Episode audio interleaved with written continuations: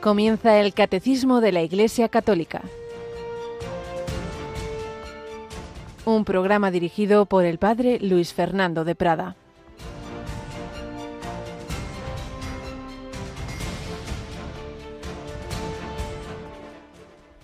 Bienaventurado tú, Simón, hijo de Jonás, porque eso no te lo ha revelado ni la carne ni la sangre, sino mi Padre que está en los cielos. Y ahora yo te digo, Tú eres Pedro, y sobre esta piedra edificaré mi iglesia, y el poder del infierno no la derrotará. Alabado sean Jesús, María y José, muy buenos días en este jueves que en medio de la cuaresma hoy no veréis al sacerdote de morado, sino de blanco, porque celebramos la fiesta de la cátedra del apóstol San Pedro. Cuando uno va a Roma, pues ve ahí en el ábside de la Basílica de San Pedro una inmensa silla recubierta de metales preciosos y es esa cátedra que esa gloria de Bernini detrás la vidriera donde se simboliza el Espíritu Santo. Sí, el Señor va guiando a su iglesia y comenta el padre José Fernando Rey, Jesús llama piedra a un hombre, Simón, que es pura fragilidad, que minutos después de aquella confesión iba a renegar de la cruz y que tiempo después iba a negar tres veces a su maestro y todavía después, en los hechos de los apóstoles, movido por el miedo, disimuló ante los cristianos judaizantes. Pero Jesús lo nombró piedra y después de él sobre su cátedra se han seguido sentando hombres llenos de fragilidad y de todos ellos ha servido Cristo para guiar a su iglesia. Con razón nos pide el Papa que recemos por él conoce bien su fragilidad. Pues sí, los hombres todos somos débiles, lo era Simón, pero, pero, pero, está el Señor detrás, sí, Él guía a su iglesia, Él no nos abandona. Aunque lleguen tormentas, dificultades externas e internas, Jesús guía a su iglesia. Pues hoy especialísimamente rezamos por el Santo Padre que se sienta en esa cátedra de San Pedro y seguimos nuestro camino cuaresmal. Yolanda Gómez, buenos días. Muy buenos días, Padre. Un camino en el que también Radio María nos va dando ayudas y recordamos las que tenemos hoy especiales, porque luego siempre hay muchísimas. Pues tenemos a las diez y media de la mañana, las nueve y media en Canarias, la cuarta charla del Padre Jorge Miró estas charlas cuaresmales que estamos escuchando esta semana, pues hasta el sábado. Y luego a las 3 de la tarde, eh, las dos en Canarias, eh, la tercera conferencia del Padre Juan del Rey. Le hemos escuchado el martes hablar de la oración, el miércoles del ayuno y hoy jueves de la limosna. Y los que están viviendo ya la segunda cuaresma bajo las bombas, eh, hay muchas, por desgracia, demasiadas naciones en situaciones bélicas. Y este sábado rezamos el rosario desde una de ellas, ¿verdad? Desde Ucrania, allí nos vamos. El sábado a las 4 de la tarde, las 3 en Canarias, todas las Radio María del mundo nos vamos a unir para rezar el Santo Rosario que estará retransmitido, si Dios quiere, desde el Santuario Mariano de Berdichev. Estará presidido por el obispo auxiliar de la diócesis de Kiev-Zitomir. Allí tendremos a nuestros compañeros de Radio Mar Ucrania, comenzando por su director, el padre Alexei, un hombre de fe, un hombre fuerte, pero un hombre que sufre y cómo mantiene él también Radio María, pues la esperanza de sus compatriotas bajo las bombas. Pues pedimos a la Virgen María por todas estas intenciones, por tantas personas que realmente están participando de la cruz de Cristo, que, que todo ello sea para bien, que todo termine también en la gloria de la resurrección. ¿Cómo terminó? Pues el sufrimiento de, de la familia Martín, que estamos relatando, pues como el padre de, de Santa Teresita y sus hermanas, pues vivía esa etapa final dolorosa, crucificada, pero con, con, esa esperanza y con ese deseo del cielo, que también nosotros lo tengamos.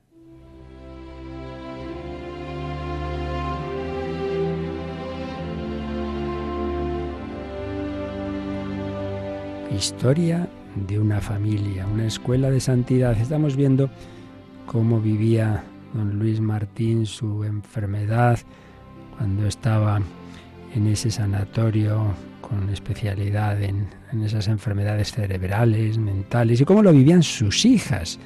Estuvimos leyendo textos de cartas tanto de las dos hijas, que estaban todavía en el mundo y pendientes de su padre, Celina y Leonia, como de las tres carmelitas descalzas. La mayor de ellas, María, en el convento Sor María del Sagrado Corazón, por ejemplo, en una carta decía lo siguiente, vengo recordando la historia de Job.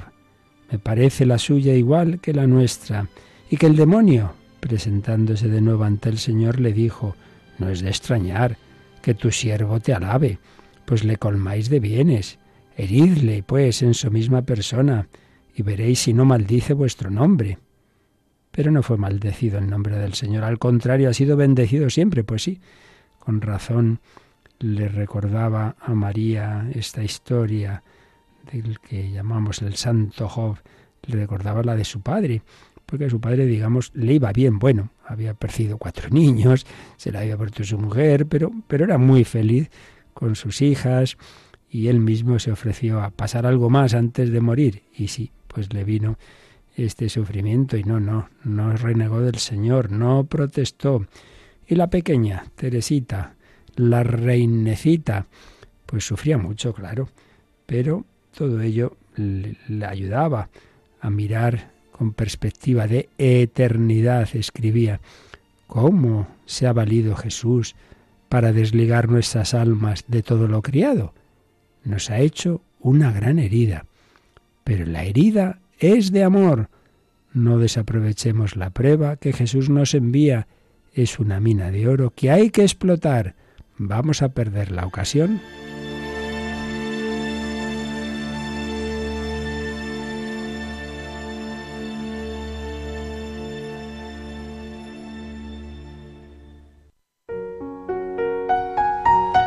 Pues como veis, una visión de fe, de esperanza, de amor que nos viene muy bien. A todos nos llegan pruebas. Cuando se ve sufrir a los familiares, pues se pasa mal, ¿verdad? Bueno, pues esa mirada, que el Señor sabe más, dejarle a Dios la última palabra. También decía Teresita que esto no significa, el aceptarlo no significa que uno esté dando botes de alegría. Le escribía a Celina, quien dice paz, no dice alegría al menos sentida. No siempre va a sentir uno una alegría y que sí, sí, lo que Dios quiera. Bueno, la cruz es cruz, la cruz es cruz.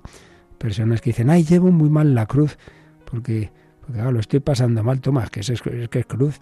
No, es que tendría que estar muy contento, hombre, pues Jesús en Getsemaní no estaba muy contento, o sea que ahí no nos armemos líos.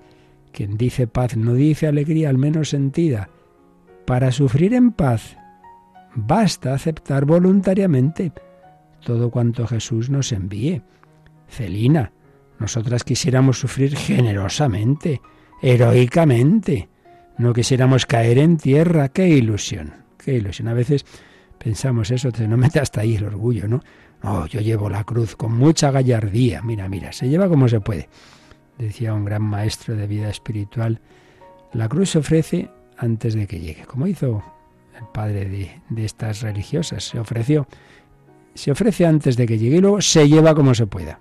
Porque hay veces que uno no está para bromas, ¿verdad? Vamos a ver a ese enfermo, voy a decirle consideraciones muy bonitas. Mira, déjeme usted tranquilo, que no estoy para nada. No, no, no te escandalices. La persona puede vivir y sufrir en Cristo, pero, pero hay veces que el dolor es mucho y, y mejor a veces es el silencio, la cercanía, que muchas palabras. Y no pensemos eso, que lo llevo mal porque no estoy dando botes de alegría. No quisiéramos caer en tierra, qué ilusión, dice Teresa. ¿Y qué me importa a mí, Jesús, caer a cada paso? Compruebo sí mi debilidad y esto me aprovecha grandemente.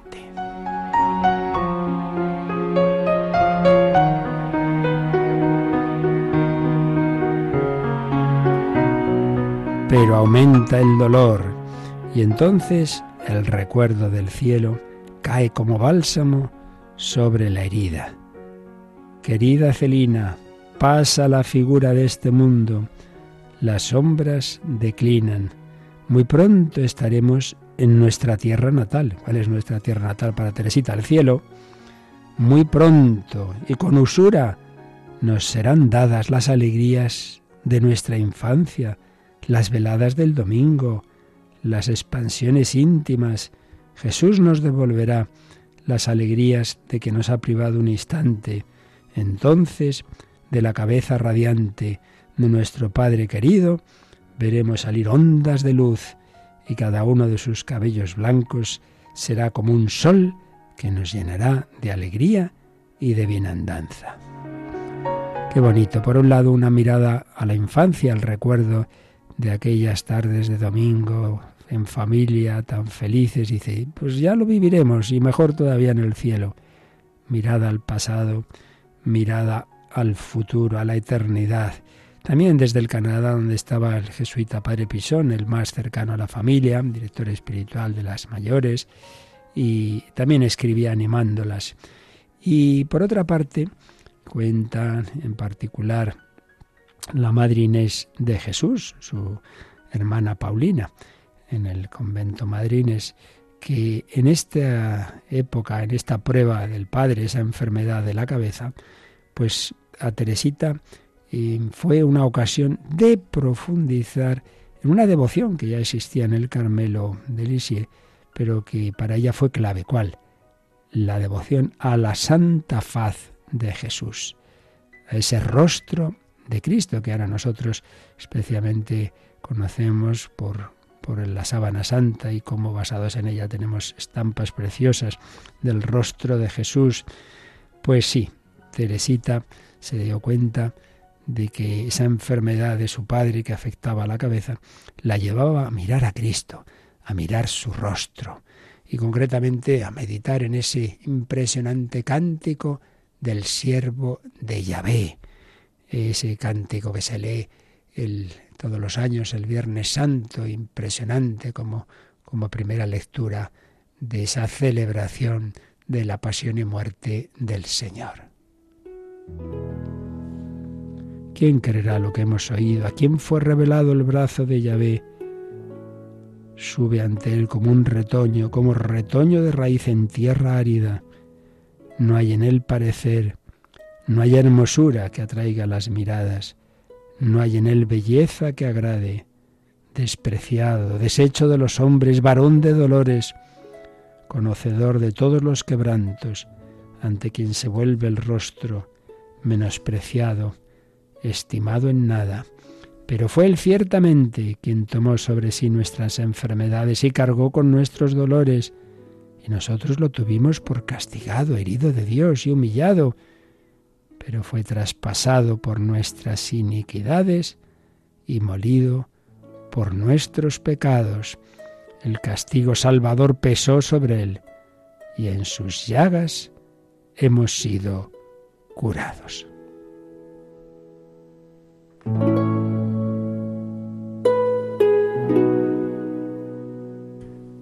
Pues sí, miremos nosotros los rostros heridos de tantos hermanos cercanos y lejanos en el mundo, miremoslos siempre como con esa perspectiva de fondo, de que ahí está ese rostro de Cristo coronado de espinas, desfigurado, abofeteado, golpeado, escupido, pero ese rostro pronto iba a brillar glorioso en la resurrección, pues también el rostro de don Luis, Martín, sus hijas sabían que, como describía Teresita, de esas heridas, de todos esos dolores, iban a brotar esos rayos de luz. Pues así es, canonizado con su mujer por la Iglesia, San Luis Martín, ofrecido a sufrir, vivido esa cruz con esa visión de fe que no significa, ya repito, que uno esté dando botes de alegría,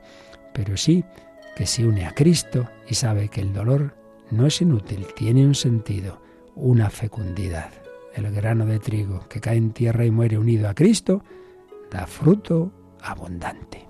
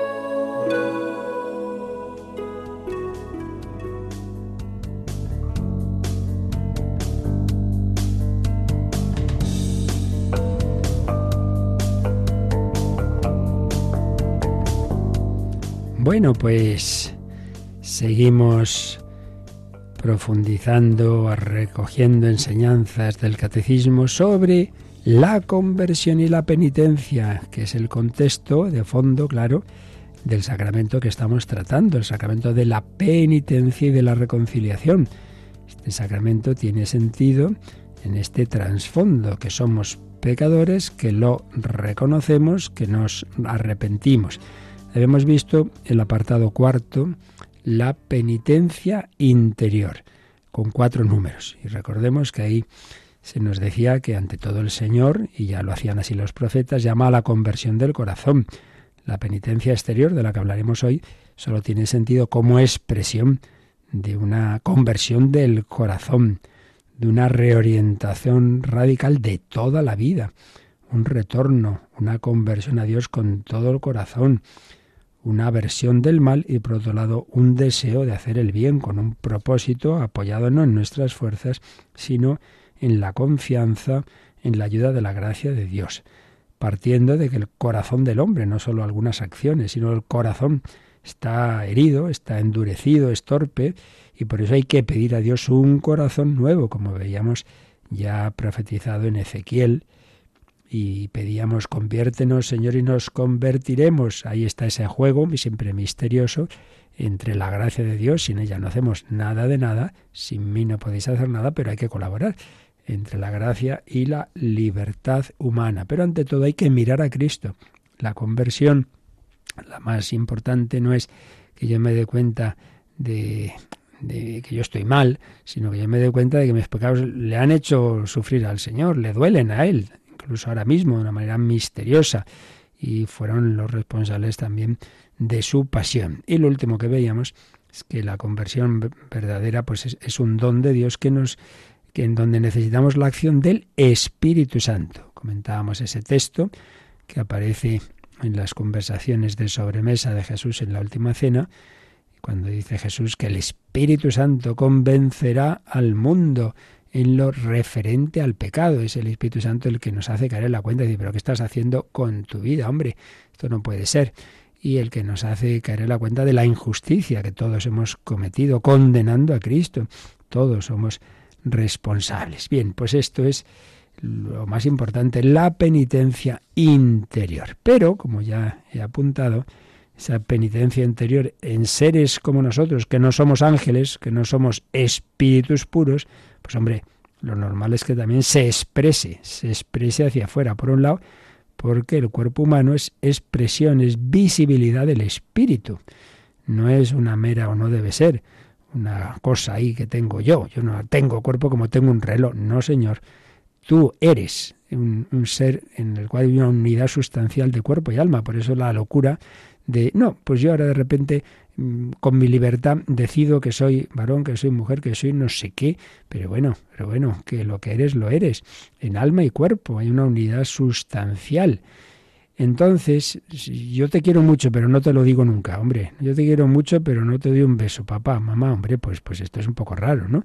Se expresa lo que se lleva dentro. Pues también, si uno está arrepentido, ay madre la que he hecho, me he portado muy mal, me duele, quiero cambiar de vida, pues lo normal es que esa mm, penitencia interior, ese deseo de cambio interior, se exprese también exteriormente. Por eso, el siguiente apartado que vamos a ver se titula Diversas formas de penitencia en la vida cristiana. Es verdad que todos estos números, que son 1, 2, 3, 4, 5 y 6, que son 6, están en letra más pequeña. El catecismo usa distintos tipos de letra, muy pedagógicamente, que indica, hombre, que esto no es una parte como muy esencial de lo que aquí estamos viendo. Lo que estamos viendo, recordemos, es el contexto del sacramento de la penitencia, reconciliación o confesión. Entonces esto es importante, pero no es lo más importante. Pero aquí está. Y, nos viene muy bien en estos tiempos tan hedonistas en que eso de hacer un sacrificio nos suena a cosa de no sé qué época extraña. Decir, hombre, no, esto, esto de una forma o de otras, pero siempre la necesidad del, sacrificio, de la penitencia, en fin, aquí hay muchos aspectos, que ahora iremos viendo algunos, pero ya de entrada digo que esto, como tantas otras cosas, podemos verlos en primer lugar a un nivel natural. ¿Qué quiero decir? Hombre, pues que sin necesidad de ser cristiano, si una persona simplemente se acostumbra, todo lo que me pide el cuerpo, pues estar listo, estar listo. Uy, qué rico está esto, pues sigue, sigue comiendo, sigue comiendo. Ya verás qué bien, qué bien acaba tu, tu digestión y qué bien acaba tu estómago. Uy, qué rico está este vino, pues sale, sigue bebiendo. Muy bien, hombre, si uno no se va acostumbrando a, un autodominio. Y esto, a nivel humano, pues cuántas, anda que no se hacen ayunos, no precisamente por motivos sobrenaturales, sino para guardar el tipo o por razones médicas, eh, de, en fin, de tantas deportivas. Anda que no hacen esfuerzo, ya lo decía San Pablo, ¿no? Los deportistas, anda que no, no, no luchan y corren y se entrenan y, hombre, es que es de sentido común. Entonces, ya en ese nivel humano, hay que tener ese cuidado de, no dejarnos llevar sin más, el autodominio. Estamos hechos para darnos, pero ¿cómo voy a darme si, si no me poseo? Sí, es que es de sentido común. Y lo mismo en el amor humano. Yo pues estoy dado para, para entre, estoy hecho para darme a mi esposo, a mi esposa, pero si no me poseo, si me dejo llevar sin más, se me cruza no sé quién por medio, bueno, pues ahora estoy con esta, ahora estoy con... Pero bueno, claro, y luego ay, ay, ay, ay, la que he hecho, ay, ay, ay, ay, claro porque no tenías ese dominio. Entonces, y esto hay que educarlo desde pequeños, porque a un niño pequeño cada vez que pide algo se le da, pues claro, se piensa que el mundo es así, eh, al, servicio de mis deseos, que es lo que pasa hoy día, la ideología del deseo. Yo deseo esto, yo deseo lo otro, y luego ya deseo eh, que morirme. Ya está, ya está, deseo morirme. Pues ala, la eutanasia. Pero bueno, así, el mundo a tu servicio. Pues no es así, pues no es así. Por eso el gran error de los padres que conceden todos los caprichos y, y todo el niño siempre tiene razón, eso que, que más de una vez hemos recordado, ¿no? Años A, cuando yo iba al cole, pues si te regañaba el profesor, luego también te regañaban tus padres. Hoy día, si te regaña el profesor, los padres regañan al profesor. Sí, pero estoy generalizando, evidentemente. Pero ya me entendéis. Me parece que siempre el niño tiene la razón. Oiga, ¿qué le han dicho? Oiga, eh, eh, tiene una compañera, mi hija, que le ha dicho, pero bueno, pero bueno, no sea usted tan hiperprotector, porque es que es que así la vida no es así. Luego va a salir entre algodones y va a recibir palos y entonces se va a hundir en la miseria y va a coger una depresión y va a meterse en la droga y va a acabar muy mal. No, hombre. Por eso, primer nivel, simplemente a ese nivel humano, el, el tener esa esa estética, ese dominio, pues eso ya se entiende que sin eso es que no se hace nada en la vida, no se hace nada en la vida. No, yo pues que tengo mucho sueño, entonces ya se acostumbra a llegar tarde a clase. Y esa persona luego la contrata en el trabajo y a los cuatro días ya empieza a llegar tarde también. Claro, porque si nunca ha tenido esa lucha, esa templanza, esa lucha contra la pereza, y luego, claro, pues le despiden, ay, ay, ay, que me han despedido, toma, pero hijo, llegas tarde, te sales cada dos por tres, tal, te pillan con el ordenador, eh, pero es que no sé, ¿qué pretendes? En la vida hay que trabajar, ¿no? No se puede estar así. Por eso, bueno, eso ya se verá en su momento en la parte moral, ¿no? Pues las virtudes eh, cardinales, ¿no? Y en concreto estamos hablando de lo relacionado con la templanza. La templanza, no puedes dejarte llevar sin más de lo que te apetece. Pero luego ya en ese nivel cristiano, pues hay, claro, más motivos, más profundos, más específicos de la ya propiamente penitencia. Por un lado, hombre, si a uno le duele que ha ofendido a Dios, chico, ese dolor interior, pues lo normal es que también se manifieste exteriormente. Y si uno quiere reparar por lo que ha hecho, pues haz actos de reparación, reparación afectiva. Señor, me porto mal contigo, pues ahora quiero ser más cariñoso, pues voy a comulgar con especial devoción, te doy un beso al crucifijo, muy bien. Pero también reparación aflictiva, y aquí ya, claro, aquí ya entra que, que, el Señor ha querido redimirnos por el camino de la cruz. ¿Recordáis cuando mm, los fariseos, escribas, dicen a los discípulos de Jesús, ¿por qué? ¿Por qué nosotros y los discípulos de Juan Bautista ayunamos, ayunan y, y, vosotros no, ¿y por qué no? Y luego ya Jesús dice, porque ¿cómo van a ayunar los amigos del esposo estando el esposo con ellos? Llegará un día en que les arrebaten al esposo y entonces ayunarán. ¿Qué quiere decir esto? Que el día en que Cristo vaya a la pasión, entonces ayunarán sus discípulos. Es decir, que ante todo, la penitencia cristiana tiene una referencia a la pasión de Cristo. Claro, hombre, se casa el rey con una plebeya, pues tú sigues vestida de plebeya y yo de rey, hombre, no. No. O, o los dos para arriba o los dos para abajo. O me hago yo plebeyo y me voy contigo con humildad y renuncio a mis derechos reales, o bien te elevo a ti. Claro, pues entonces, como dice San Bernardo, seguimos a, a Cristo, es nuestra cabeza coronada de espinas y yo entre flores, hombre, pues no parece muy coherente, ¿no? Espinas y mis florecitas. Entonces, si Cristo está coronado de espinas, flagelado, en fin, todo lo que es la pasión, hombre, el que lo, conoce, lo ama, lo contempla, eso le mueve a, esa imitación de Cristo, que ha llegado en casos ya especiales, dones místicos, que a veces Dios ha dado a algunos, como a San Francisco de Asís o al Padre Pío, de llegar a recibir los estigmas de la pasión. Más, más imitación de la pasión no puede haber. Por tanto, la penitencia cristiana, más allá del autodominio, viene, tiene sentido de reparación de mis pecados.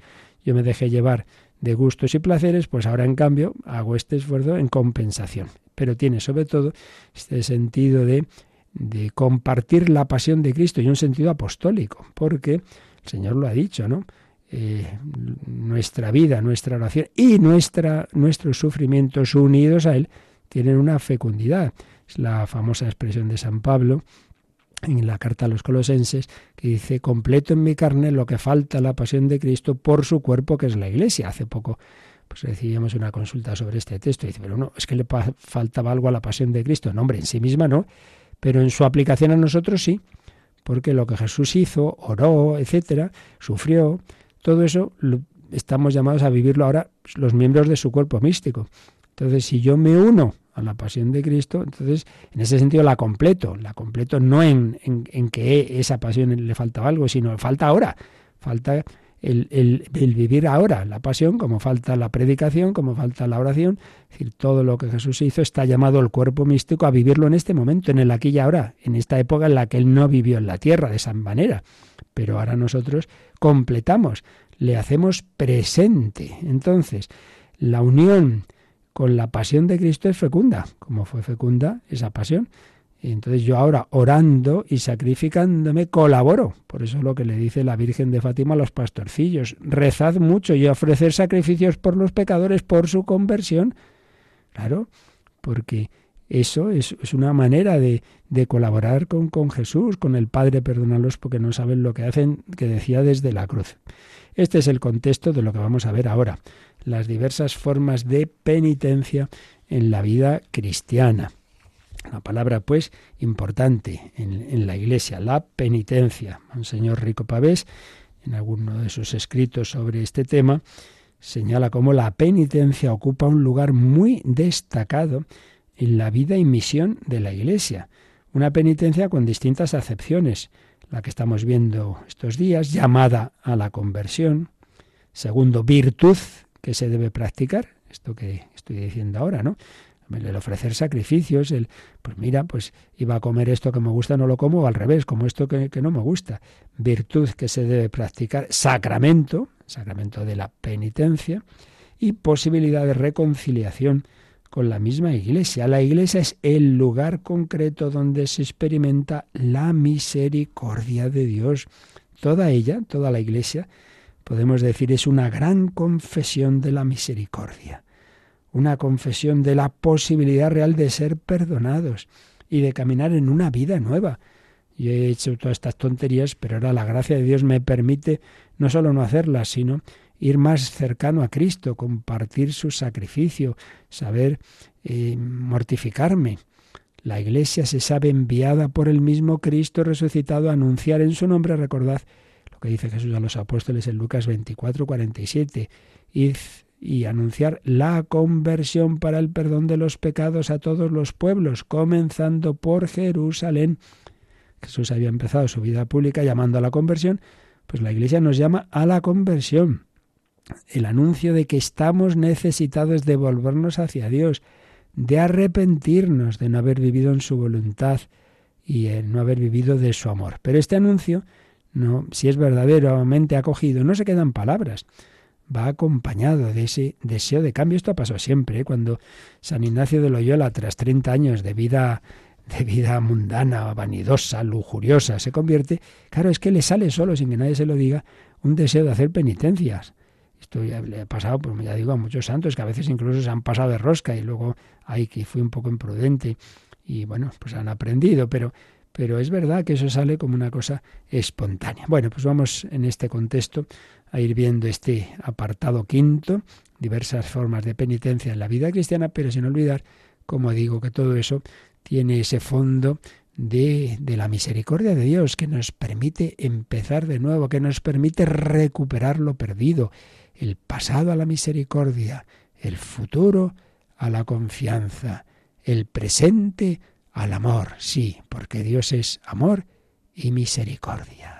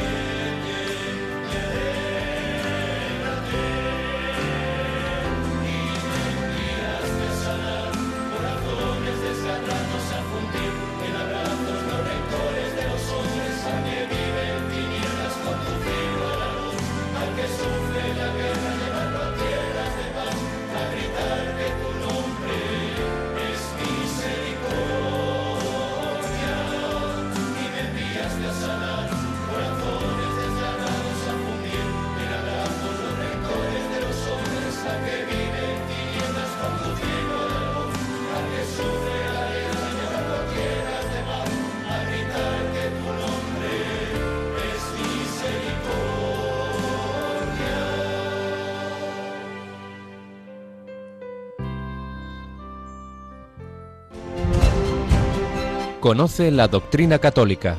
Escucha el catecismo de 8 a 9 de la mañana, de 7 a 8 en Canarias. Y los sábados a la misma hora profundizamos en los temas tratados en el programa En torno al catecismo. Bueno, pues la doctrina católica incluye, aunque no esté de moda, estas diversas formas de penitencia en la vida cristiana. Y esto es lo que vamos a ver en este apartado que tiene, como os digo, seis números. Vamos a recordar en primer lugar las tres formas clásicas eh, de las que habla el Evangelio, los santos padres, la tradición de la Iglesia y muy especialmente se nos recuerdan en la cuaresma. Pues ya sabéis cuáles son. La oración, el ayuno y la limosna. De eso nos va a hablar el primer número. Eh, luego el siguiente número va a insistir en lo relativo con la caridad y particularmente la atención a los pobres. Después hablaremos de los sacramentos, de la Eucaristía y la penitencia. decimos que estamos hablando de la penitencia en un, sentido muy amplio que incluye desde eso, desde, desde una acción que yo haga, un ayuno, un sacrificio, hasta un sacramento. ¿no? Hablaremos también o profundizaremos en la dimensión de oración hablando de la lectura de la Sagrada Escritura, de la liturgia de las horas, del rezo de oraciones como el Padre Nuestro, etc.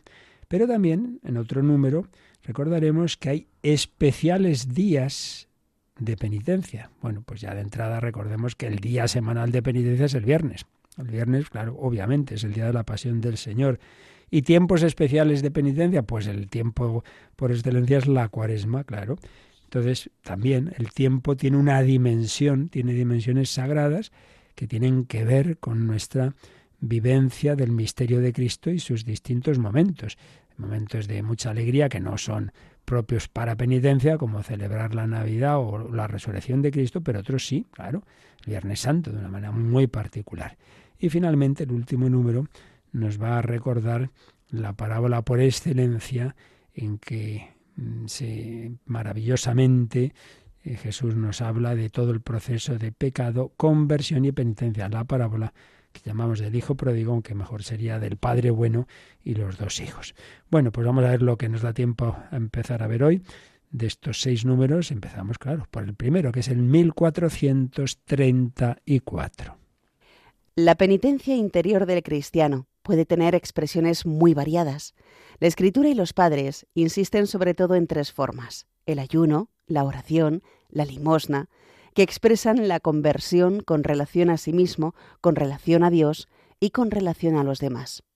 Junto a la purificación radical operada por el bautismo o por el martirio, citan como medio de obtener el perdón de los pecados los esfuerzos realizados para reconciliarse con el prójimo, las lágrimas de penitencia, la preocupación por la salvación del prójimo, la intercesión de los santos y la práctica de la caridad que cubre multitud de pecados. Bueno, pues aquí se nos ha dado una visión de conjunto de lo que, sobre todo en los inicios de la historia cristiana, los santos padres que llamamos esos grandes personajes, doctores, teólogos, santos, a la vez que sabios, y algunos de ellos mártires, pues como recogiendo lo que aparece en la Sagrada Escritura, y en esa vivencia inicial de esos primeros tiempos de la Iglesia, pues todo lo relacionado con, con la penitencia, claro. Dice la purificación radical, bueno, la más radical es cuando uno se bautiza, porque el bautismo elimina todo pecado, ¿no? Pero también, no digamos, el martirio, que, tan frecuente era en esos primeros tiempos de la Iglesia, hasta el punto de que si uno iba a bautizarse y no, no ha llegado a tiempo porque van y le cogen y lo matan, bueno, pues es el martirio, el bautismo de sangre que se decía. Pero también se recoge algo que está muy claro en el Nuevo Testamento, incluso en el Antiguo, que son estas tres grandes actitudes. Oración, ayuno y limosna. Oración, ayuno y limosna. Y dice que estas actitudes expresan la conversión con relación a sí mismo, con relación a Dios y con relación a los demás. Aquí hay algo muy, muy importante, que es bueno que siempre tengamos presente. Mirad, la, la vida cristiana, lo hemos dicho muchas veces, tiene esa doble dimensión vertical y horizontal. Un, un, vivir mirando hacia el cielo, hacia Dios, y un vivir mirando a los hermanos, porque el Señor nos ha hecho familia, hermanos. Si somos hijos, somos hermanos. Pero el que yo ame a Dios y ame al prójimo implica que yo no sea egoísta, porque si yo estoy centrado en mí mismo, pues mira, Dios mientras no me moleste y los hermanos, por pues lo justito. Pues hombre, no. Por eso, eh, son actitudes que expresaba muy bien un autor espiritual con estas tres palabras, ¿no? Decía, se trata de ser de Dios, ser para los demás y no ser de mí mismo. Ser de Dios, la dimensión vertical, eso siempre tengo que ser de Dios, siempre debo tener esa mirada hacia el cielo, ese querer hacer su voluntad. Por eso para nuestro empieza así, peticiones relativas a Dios. Eh, santificado sea tu nombre, que, que te glorifiquemos, hágase, santificado sea tu nombre, venga a nosotros tu reino, hágase tu voluntad, esa dimensión vertical, ser de Dios. Eso debe ser siempre, pero debe mm, concretarse en momentos más intensos, pues claro, momentos de adoración, la celebración de los sacramentos, tiempos de oración, Claro, si uno, sí, sí, yo todo el día pienso en Dios, pero nunca tiene ratos de oraciones como un esposo que dijera, yo quiero mucho a mi mujer, pero no estoy nunca con ella. Hombre, pues ya me extraña, ¿no? Entonces, si quieres al Señor, busca tiempos de oración. Ser de Dios, oración. Ser para los demás, de entrada que yo tenga una actitud de disponibilidad, de fraternidad, de servicialidad. No he venido a ser servido sino a servir. Pero eso se debe concretar también, no solo una actitud así genérica, sino, hombre, obras de misericordia, espirituales, corporales. Entonces, ser para los demás y también materiales. Claro, por eso la limosna. Primera dimensión vertical, ser de Dios, la oración. Dimensión horizontal, la caridad. Y eso que llegue a concretarse en la limosna. Limosna de tiempo, limosna de dinero. Pero todo eso, ser de Dios y ser para los demás, implica no ser de mí mismo, en que en sentido, no, en el sentido de que uno no se posea a sí mismo, sino en el sentido de que no vaya a lo mío. Yo, ante todo yo, luego yo, el cuarto yo y quinto también yo, y luego ya veremos. Hombre, no. Sino saber renunciar. Pues claro, una persona que yo ame al prójimo mientras no me cueste, ya me dirás tú. Eh, poco vas a hacer por el prójimo. Por tanto, no ser de mí mismo, el sacrificio. Y ahí entra el ayuno. Ayuno no solo de comida, también de vicios, de, pues voy a dejar a ver si dejo de fumar o de, hoy día, madre mía, de redes sociales, el móvil, que parecemos un normales, ahí todos mirando el móvil todo, todo, el día, ahí tal, tal cual, pero levanta la cabeza, que ya he leído que hasta se están eh, produciendo problemas con las cervicales de tanto mirar, tanto mirar la pantallita. Pues ayuno, ayuno de, de, de, tanta tecnología muchas veces inútilmente y, y, así ya como una adicción. Bueno, y no digamos cosas mucho peores, claro, como pornografía, etcétera, etcétera. Ayuno, no, no, no dejarnos llevar, sin más. Entonces dice el catecismo que estas tres formas expresan la conversión con relación a sí mismo, no me dejo llevar, ayuno, con relación a Dios, soy de Él, y con relación a los demás. Entonces son tres prácticas que van profundizando en lo que recibimos en el bautismo, que es por un lado una vida nueva, pero claro, por otro lado muerte a mis tendencias malas. Y es como un martirio también, no de golpe de sangre, sino un martirio blanco, oye, pues saber luchar, saber sacrificarme. Y son así, las tres ayudan, dice, como medio de obtener el perdón de los pecados. Eh, también entra ahí, dice, esfuerzos para reconciliarse con el prójimo. Ay, madre, lo que me cuesta con esta persona. Venga, vamos, pasito a pasito. Lágrimas de penitencia, pues hago mi oración y, realmente el Señor me concede, ojalá, esa conversión que me duele, me duele haberle ofendido, haber, por ser vos quien sois bondad infinita. La preocupación por la salvación del prójimo, la intercesión. No voy a rezar solo por mí, voy a pedir por los demás y voy a pedir la intercesión de los santos que me ayuden y la práctica de la caridad que, dice San Pedro en su primera carta, cubre la multitud de pecados. Y además de esta cita de San Pedro, en este número 1434 se cita un texto del Antiguo Testamento. Tobías, recordáis que ese libro de Tobías está en el Tobías, está su padre, entonces el padre hacía, recogía cadáveres cuando están en el exilio, los enterraba de, de los judíos, estaba prohibido, se jugaba la vida pero no le importaba, no le importaba. Entonces en ese libro aparecen una serie de consejos y uno de ellos, Tobías 12, 8 y siguientes, dice así, más vale la oración sincera y la limosna hecha con rectitud que la riqueza lograda con injusticia. Oración y limosna. Más vale dar limosna que amontonar oro. La limosna libra de la muerte y purifica del pecado. Los que dan limosna vivirán largos años, mientras que los pecadores y malhechores atentan contra su propia vida. Como veis, se, se aconseja en este texto, palabra de Dios del Antiguo Testamento, la oración y la limosna. Y luego el texto por excelencia en que se nos habla de oración, ayuno, limosna, pues es Mateo 6, en el discurso Sermón de la Montaña, que siempre se lee el miércoles de ceniza, donde Jesús dice, cuidad de no practicar vuestra justicia delante de los hombres para ser vistos por ellos. No, no, tenéis que vivir de cara a Dios. Y entonces habla de las tres actitudes. Cuando hagas limosna, no mandes tocar la trompeta, tal, tal, tal. Que no sepa tu mano izquierda lo que hace tu derecha. Así tu limosna quedará en secreto y tu Padre que ve en lo secreto te recompensará. La limosna, ¿veis? La oración, lo mismo. No seáis como los hipócritas que rezan ahí, que todo el mundo los vea. Mira, mira qué persona tan piadosa. No. Tú cuando eres, entra en tu cuarto, cierra la puerta, ora a tu Padre, que ve en lo secreto. Oración de cara a Dios, de cara a Dios. Y ahí enseña el Padre nuestro. Y lo mismo el ayuno. Dice, cuando ayunéis, no pongáis cara triste, como los hipócritas. No, ya han recibido su paga. Tú, en cambio, cuando ayunes, perfúmate la cabeza y lávate la cara, para que tu ayuno lo note, no los hombres, sino tu Padre que está en lo escondido, y tu Padre que ve en lo escondido te recompensará. Por tanto, hay que ayunar, hay que también saberse sacrificar. Otro texto que cita el 1434 es de la carta de Santiago, Santiago 5:20, que dice, Hermanos míos, si alguno se desvía de la verdad y otro lo convierte, sepa que quien convierte a un pecador de su extravío se salvará de la muerte y sepultará un sinfín de pecados.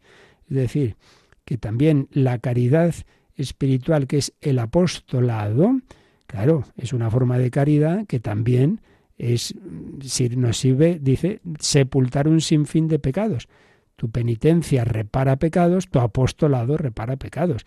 Yo me he portado mal, he podido incluso dar escándalo, he podido apartar a otros de Dios o al menos pues no colaborar a su bien. Ahora en cambio, pues con mi conversión, con mi apostolado, reparo multitud de pecados. Y luego el texto que ya hemos dicho antes, de Primera de Pedro 4.8, dice San Pedro en su primera carta, ante todo mantened un amor intenso entre vosotros, porque el amor tapa multitud de pecados. Y ya para rematar este número, Yolanda, vamos a, leer el marginal que nos sugiere el catecismo, un número que no hemos visto todavía, pero donde viene a aparecer estas tres prácticas, eh, justo esto que, de que estamos hablando dice que lo veamos, lo que más adelante aparecerá en el 1969. La ley nueva practica los actos de la religión, la limosna, la oración y el ayuno, ordenándolos al Padre que ve en lo secreto, por oposición al deseo de ser visto por los hombres. Su oración es el Padre nuestro. La ley nueva, la ley nueva es la ley de Cristo, es la ley de la gracia, es, la, es el mandamiento del amor, pero es ante todo eso que el Espíritu Santo es nuestra ley que Él nos va dando, no simplemente una norma externa de lo que hay que hacer, sino un corazón nuevo. Un corazón que con mucho gusto está con Dios, oración, que con gusto se entrega a los demás, caridad, y que no se eh, muere de, ay, ay, ay, que hay que sacrificarse, que ayunar. No, hombre, no, sino viene muy bien también prescindir de esto, de lo otro, y, y todo ello, eso sí, pues esa insistencia de Jesús, no hacerlo de cara a la galería. No, no, sino mirando al Padre que en lo secreto, no para ser visto por los hombres, sino al Padre, al Padre. Incluso los hombres, si no se enteran de que hecho, les he hecho este favor, pues mira, mejor, porque también dice que eso es en otro sitio, si invitas a estos y a los otros para que luego ellos te inviten, ya has recibido tu paga. Tú ayuda a los que no te van a poder devolver el favor, pobres, enfermos, lisiados, qué maravilla. Amar, amar sin buscar el recambio que te lo dan, pues mira, bendito sea Dios. Que no, pues como Dios, que hace salir el sol sobre buenos y malos, la lluvia sobre justos e injustos. El Señor no dice, bueno, solo les voy a tratar bien a los que me van a devolver bien. No, no, Dios da a todos. Pues así lo vamos a dejar, es el primer número de este apartado quinto del Tratado de la Penitencia en el Catecismo, diversas formas de penitencia en la vida cristiana. No, no, no. Esto no ha pasado de moda siempre. Ya digo, nivel incluso humano, porque todos necesitamos ser dueños de nosotros mismos, no dejarnos llevar de nuestros impulsos. Es que así acaba uno en la cárcel, claro. Me entra el impulso agresivo, a este le doy una patada. Me entra el impulso erótico, me voy con esta ahora mismo y, la lío aquí, pero hombre, y así pasa. No, no, no puede ser. Pero mucho más importante el nivel sobrenatural es reparar mis pecados, ese interceder, ofrecerlo por, por el bien de los demás y ese compartir la pasión de Cristo. Pues así se lo pedimos al Señor. Señor, ten piedad de nosotros, ten misericordia de nosotros. Si tenéis una cuestión de este u otros temas, una pregunta, algún eh, algo a compartir, pues tenemos unos minutitos para ello. Participa en el programa con tus preguntas y dudas. Llama al 91005 9419. 91005 9419. Puedes escribir un mail a catecismo arroba o escribirnos un mensaje al teléfono de WhatsApp 668 594 383 668 594 383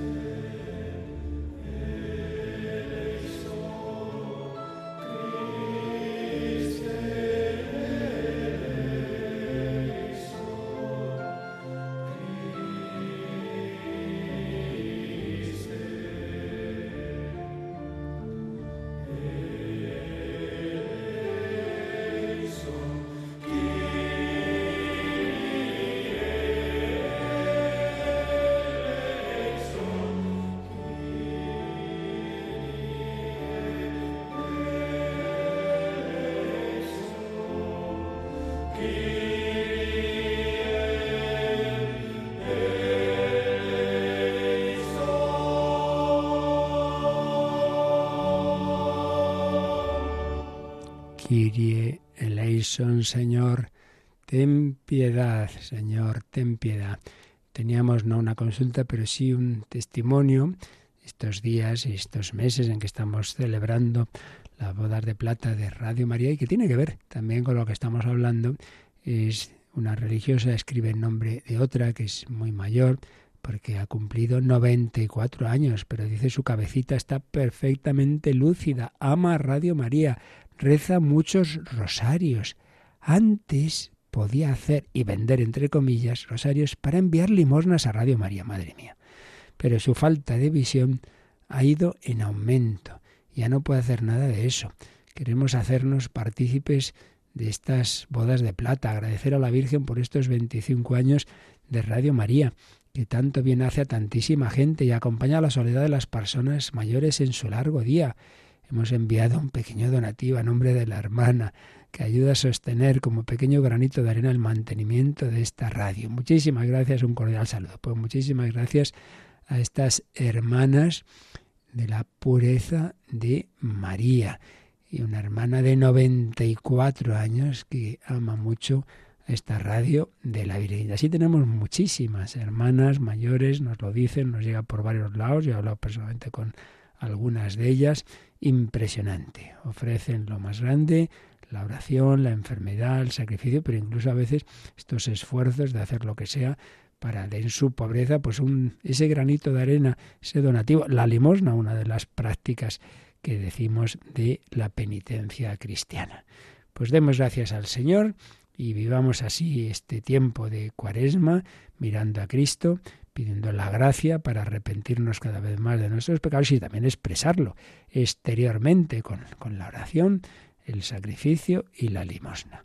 La bendición de Dios Todopoderoso, Padre, Hijo y Espíritu Santo, descienda sobre vosotros. Alabado sea Jesucristo.